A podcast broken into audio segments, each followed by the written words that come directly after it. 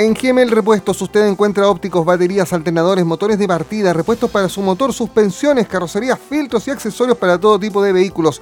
Gemel Repuestos les espera en los carreras 1291, locales 4 y 5, fono 642 25 85 76 en Osorno. Usted vive en Río Bueno, en La Unión, ah, en, en San Pablo, en Purranque, llame Gemel Repuestos porque le pueden llevar el repuesto que usted necesita directo a su casa.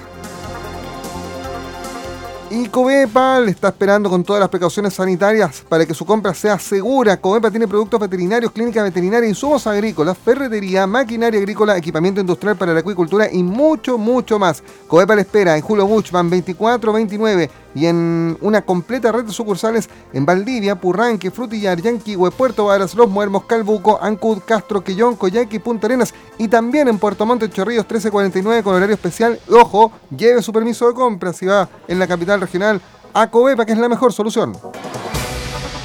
Y que no falten en su mesa asesinas Yanquihue de Medinger Hermanos, que seleccionan los mejores ingredientes para que usted los disfrute en familia. Un producto regional de consumo nacional y ahora con sabor premium, asesinas Yanquihue de Medinger Hermanos.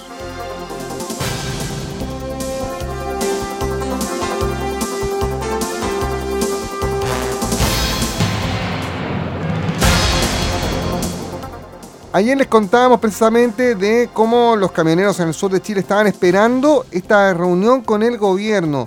Un encuentro eh, que podía decir mucho respecto del futuro de un eventual paro nacional. Y cuando salen de la reunión, los representantes precisamente del gremio del rodado eh, hablan eh, bastante fuerte. Dicen, mire, ¿sabe qué? No estamos conformes. Y si aquí queman un camión más, el paro nacional va. La pregunta en millones, Va al paro nacional Sergio Pérez, presidente de la Confederación Nacional de Transporte de Carga. Buen día.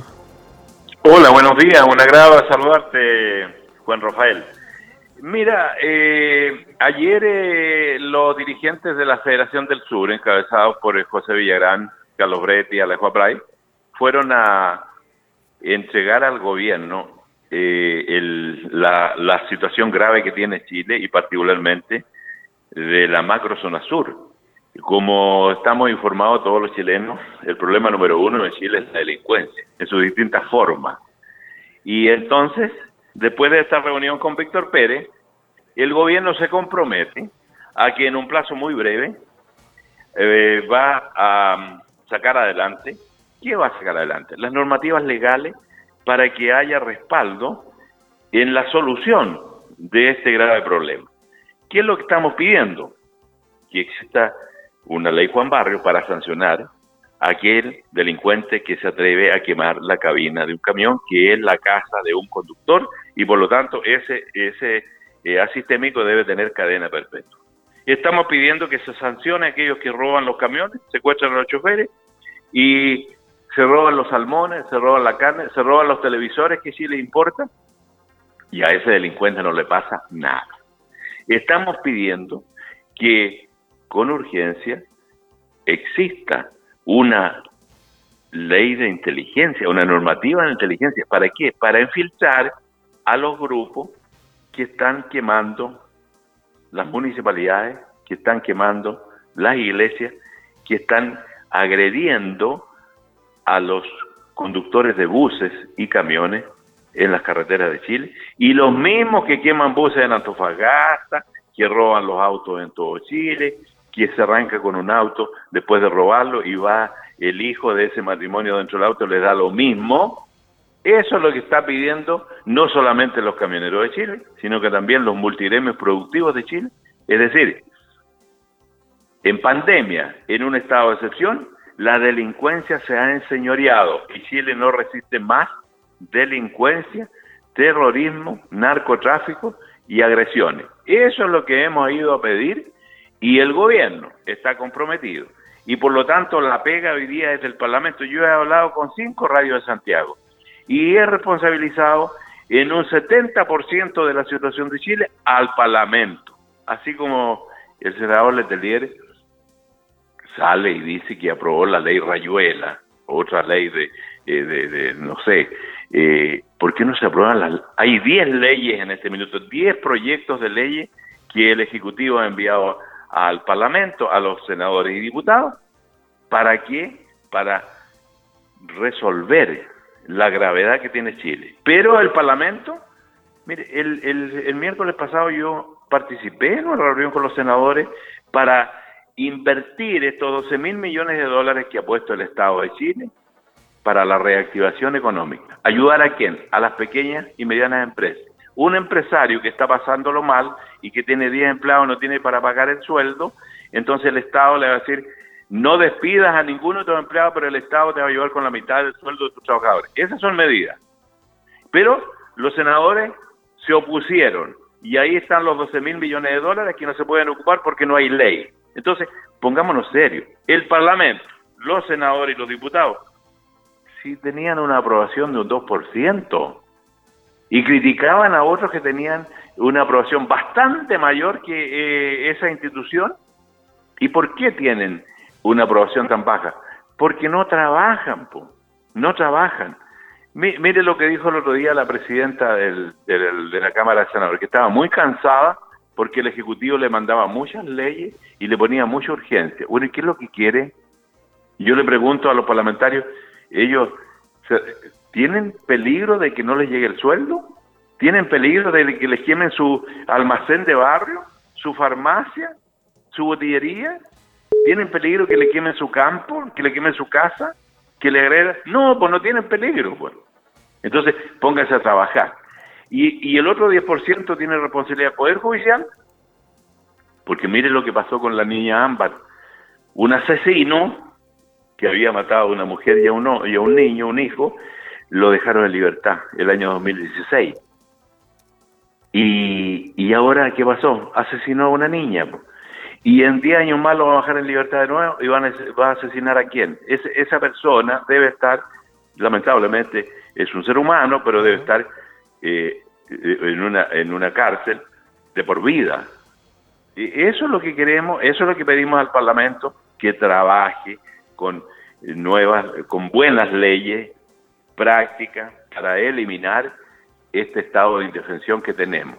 Y por lo tanto, como fueron los colegas de la Federación del Sur ayer, el, gobierno tiene que responder urgentemente, urgentemente, es decir, eh, y, y, si no hay solución, es fácil darse cuenta de lo que vamos a hacer los camioneros, los autobuseros y los multigremios productivos del país. ¿En qué va a terminar eso? Habría que, si no hay que ser adivino para saber que nosotros finalmente vamos a tener que decir, oye, terminemos esto y, punto. Lo que pasa, Sergio, es que hoy en día un paro del transporte de carga no sería menor. Eh, significaría dejar eh, desabastecido al país, primero. Y segundo, usted sabe, hay gente que un paro de camioneros le va a traer recuerdos, los peores recuerdos a su memoria. Eh, nadie quiere en Chile llegar de nuevo a esos extremos. Pero a ratos parece que, hay muchos que sí están interesados en llegar a un enfrentamiento de chilenos contra chilenos. Usted tiene toda la razón. Eh, Juan Rafael, eh, los camioneros de Chile tenemos una historia del año 73, 72 porque el gobierno de Allende quiso estatizar a los camioneros y partió una. Y de ahí los camioneros se unieron y se levantaron y dijeron nosotros no queremos una actividad de camioneros de Chile a través del Estado, estatizado. Nosotros somos libres de emprender, de sacrificarnos, de criar a nuestra familia, de trabajar duro y poder progresar. Y por eso es que la industria del transporte de carga por carretera en Chile es fundamentalmente y principalmente de muchos pequeños y medianos empresarios que empezaron con una rueda de un camión y en base a esfuerzo, sacrificio, trabajo, ser autero, hay una cantidad enorme a través de todo Chile de empresarios que lograron educar a su familia. Los hijos de los camioneros hoy día son médicos, ingenieros, abogados, filósofos, etcétera, profesionales, periodistas también, de alto nivel. ¿Por qué? Gracias al esfuerzo, al emprendimiento, a la seriedad de los camioneros de Chile. Efectivamente, los camioneros se manifestaron, no manifestamos porque no queremos un modelo de sociedad estatal, definitivo. No se olvide que Fidel Castro que era el líder cubano, estuvo casi 30 días con Allende recorriendo el país. Pues, ¿Para qué? Para transformar. Pero no, yo no quiero ni hablar de eso, porque eso es historia, eso es pasado. lo que ahora estamos pidiendo los camioneros, los camioneros lo que estamos pidiendo, junto con los multiremios, junto con todas las fuerzas productivas de la patria, es que Chile retome la normalidad. Sí, no se olvide que el 18 de octubre salieron los asistémicos, los delincuentes, los terroristas, y quemaron casi la mitad de las estaciones del metro. Y quemaron una cantidad enorme de supermercados, donde las familias más humildes van a abastecerse de sus alimentos de primera necesidad. Y los quemaron. Y quemaron también eh, eh carabineras y agredieron a, a, a policía. Entonces, ¿hasta cuándo vamos a aceptar este esta delincuencia desatada? Reitero, con narcotráfico, terrorismo, robos, agresiones, violaciones. Está bueno. Pues. Por eso es que un llamado a, a todos los chilenos, un llamado a todas las fuerzas productivas, que estemos comunicados, que estemos muy atentos, porque si el Parlamento no hace las leyes, los jueces no aplican las leyes, si la Fiscalía Nacional no hace la pega con los fiscales preferentes a través de todo Chile. Y si el gobierno de turno no hace la pega, nosotros lamentablemente vamos a llegar a un estado en que no vamos a poder permitir y en ese momento tendremos que paralizar. Ahora, Sergio, eh, acá, el gran problema es la violencia. La violencia genera inseguridad, genera inseguridad para el trabajo de ustedes, genera inseguridad para la vida de las personas. Yo, de verdad, no me imagino eh, cómo duermen o cómo tratan de dormir tranquilo la gente que vive en la región de la Araucanía. Eh, gente tranquila, gente de trabajo, que tiene claro que es una de las regiones más pobres de Chile y que día a día se levanta contra el tiempo, eh, contra, contra las propias dificultades, contra el coronavirus para tratar de sacar adelante su actividad y su familia. y por tanto, es imposible no empatizar con la situación de sus conductores, con la situación de los transportistas. Aquí no estamos hablando de gente que tenga 100 camiones, estamos hablando a veces de gente que tiene un camión y que con ese camión le da de comer a toda su familia, educa a sus hijos, etc. O sea, acá eh, el tema es cómo logramos que el gobierno aplique las leyes, que vuelva al Estado de Derecho este, esta frase tan acuñada, pero que a ratos se nos, se nos escapa, se nos vuelve un intangible, un imposible. Eh, el Estado de Derecho tiene que funcionar para todos.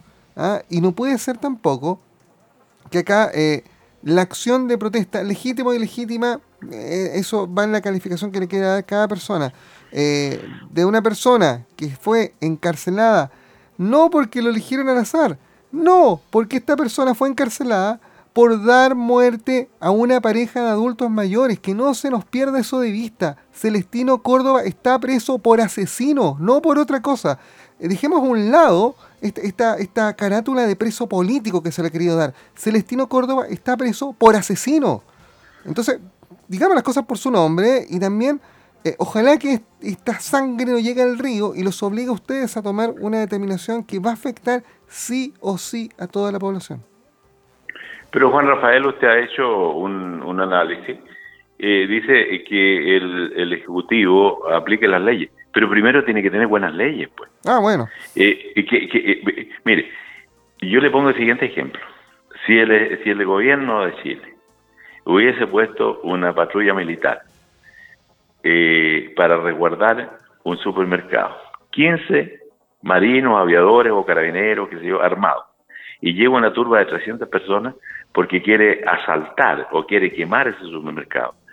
Esta patrulla militar de 15 personas lo que tendría que haber hecho uso de las armas. Habrían muerto 50 o 100 de estos asaltantes. Le pregunto yo, ¿quién estaría preso hoy día? Los militares. No le quepa duda, los militares. Claro.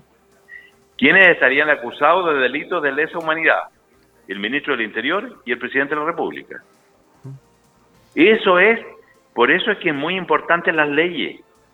Por eso es que es muy importante que el Senado y, el, y los diputados aprueben una ley para que entregue atribución y respaldo a las Fuerzas Armadas de Chile y a los carabineros de Chile y que no sean sancionados cuando estas instituciones encargadas de ayudar, coadyuvantes de eliminar la inseguridad, actúen, sean sancionados. Si un carabinero es padre de familia y un sargento del ejército de la aviación es padre de familia y tiene señor y tiene tres hijos. Entonces, ¿cómo va a ir a actuar si él sabe que lo van a dar de baja y no solamente eso, lo van a meter preso y no solamente eso, después va a caer en una cárcel como Punta Peuco? Esa es la realidad, pues. Entonces le dicen a los carabineros, los carabineros de Chile no han actuado. ¿Y qué quieren? ¿Y qué quieren? Si cuando actúan, los sancionan. Y hay ejemplos. Y si no, viene el Instituto de Derechos Humanos, investiga que el sargento tanto eh, tiró una, eh, una bomba disuasiva y le llegó en la cabeza a Julito Gómez y entonces Julito Gómez perdió la mitad de la oreja y ese sargento es acusado, es sancionado, es metido preso y además su familia es eh, sancionada en la sociedad, tienen que trasladarse de ciudad porque son hijos de un asesino y, esa es la realidad. Entonces, terminemos con esto, pues terminemos. Si, si este país no es dueño de lo asistémico, este país no es dueño, ni, perdóneme, voy a, voy a personalizar, negro, no es dueño del Frente Amplio. El Frente Amplio tiene un, una aprobación, una cantidad, no creo que sea más allá del 5 o 10%. Y luego el Partido Comunista tiene 2 o 3 o 5%. Si usted hace una encuesta entre 100 chilenos, no creo que tengan esa gente sea representativa, ese sector de la sociedad, más allá de un 20 o 25%. Por lo tanto, estamos el otro 70% de rodillas ante, mire, si aquí no existe, hablemos de un tema político, los de gremialistas no debemos a los políticos, pero esto es política nacional. No existe ni la concertación ni la nueva mayoría. Esos parlamentarios, esa gente que representaba un sector más bien de la centro izquierda, hoy bien no existe, porque están de rodillas ante lo que dice el Frente Amplio y el Partido Comunista. Esa es la verdad, pues. estoy mintiendo. Esa es la verdad. Entonces, por eso es que cuesta tanto y además hay un documento firmado desde la democracia cristiana hasta el Frente Amplio que están unidos para las próximas siete elecciones que tiene el país. Yo pregunto, yo pregunto, ¿con elecciones vamos a resolver el problema de los tres millones de cesantes que vamos a tener? ¿Con elecciones vamos a resolver el problema de la casa, de los más humildes, de la buena salud de los más desposeídos, de la buena educación para los hijos de las madres más vulnerables. Con siete elecciones vamos a estar casi dos años en puras elecciones. ¿Esa es la solución de la patria? No, pues no es esa. La solución es que esto, este Parlamento apruebe estas diez leyes que están ahí, que las tienen escondidas, las tienen guardadas, para entregar herramientas a, a lo que le queda a este gobierno y al gobierno que viene para reordenar, para reactivar, para volver a un país donde se valore la vida humana, donde se valore lo que hacen los trabajadores de la nación, la dueña de casa de la nación, donde se valore lo que corresponde a una sociedad libre y no una sociedad donde el Estado te tiene que entregar todo, te tiene que decir, esto vas a comer hoy día, con esto te vas a vestir, si es que alcanza para comer. En países que han abrazado este sistema, el 90 o más por ciento son de extrema pobreza. Chile, cuando se puso de acuerdo de hace 40 años atrás, pasó de tener un 56% de extrema pobreza a un 8% hoy día. Entonces, eso es lo que parece que molesta, el desarrollo, una calidad de vida mejor. Y esta gente de asistémica de izquierda lo que quiere es destruir. Eso es. Entonces cuando yo digo estas cosas a través de todos los medios, porque hoy día desde las 6 de la mañana estoy con distintas radios en Santiago, una graba atender a la radio de Sorno, y saludar a los emprendedores, a los empresarios de esa linda región, a los camioneros, a los conductores de buses y camiones, que tenemos que estar más unidos que nunca y presionar al Parlamento para que legisle, haya buenas leyes, a la justicia para que aplique las leyes, a los fiscales para que investiguen y al gobierno que se ponga las pilas. Sergio Pérez, presidente de la Confederación Nacional de Transporte de Carga, junto a nosotros en primera hora en Sago. Gracias, Sergio, por estos minutos y estamos en permanente contacto. Un agrado, Juan Rafael. Chao, Muy buen buenos día. días. 9 de la mañana y 6 minutos. Habló fuerte el líder de los camioneros en Sago. Ustedes lo escucharon. Ahora vamos a hablar y ya seguimos con más de primera hora. Primera hora, una mañana más intensa y entretenida en Sago. MSD Salud Animal